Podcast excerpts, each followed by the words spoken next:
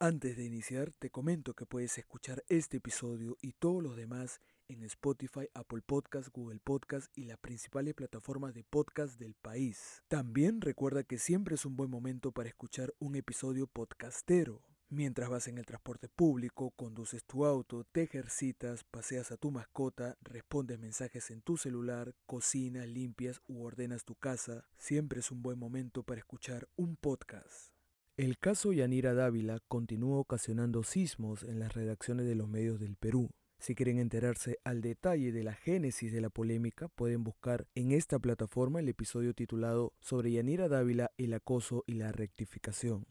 Pero desde la publicación de ese programa hasta la actualidad han pasado muchas cosas.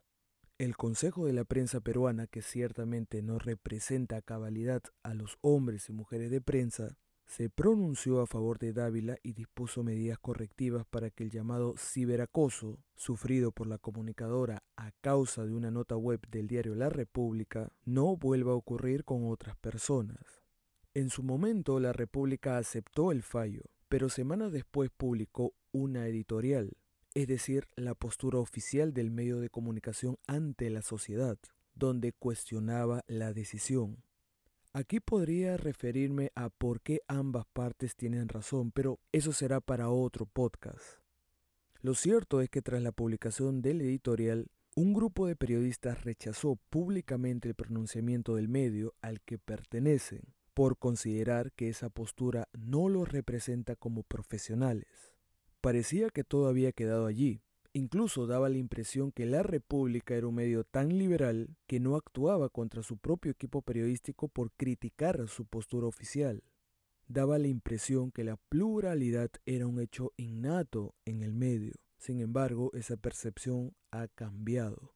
Hace poco, el periodista Eloy Marchand escribió en Twitter, Hoy en la República comenzaron las represalias y los despidos contra sus periodistas que se pronunciaron en contra del editorial que criticaba el fallo del Consejo de Prensa sobre el caso Yanira Dávila. Todo sigue de cabeza en el diario que fundó el gran Gustavo Momellona, concluyó.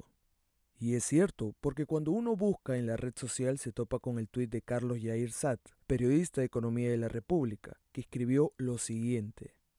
Y llegó mi final en el diario. Hay medios que dicen defender la libertad de expresión, pero luego exigen silencio cuando señalas sus errores. Llevaré conmigo todo lo hecho junto a mi equipo en la sección de economía. El periodismo no muere aquí, a seguir escribiendo, publicó. Este tuit tiene varias menciones solidarias de sus colegas, algo que demuestra el profesionalismo de este periodista, pero lastimosamente otros están usando las declaraciones para despotricar contra el periodismo nacional, cuando claramente se trata de una exageración. No podemos permitir que avance, porque la sociedad terminará creyendo en cuentas falsas y en memes antes que en el periodismo.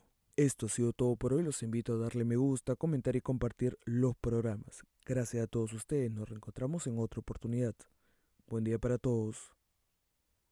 Antes de terminar, recuerda que puedes ayudarme financiando este proyecto a través de Patreon o PayPal. Te dejo los enlaces en la caja de descripción de este episodio.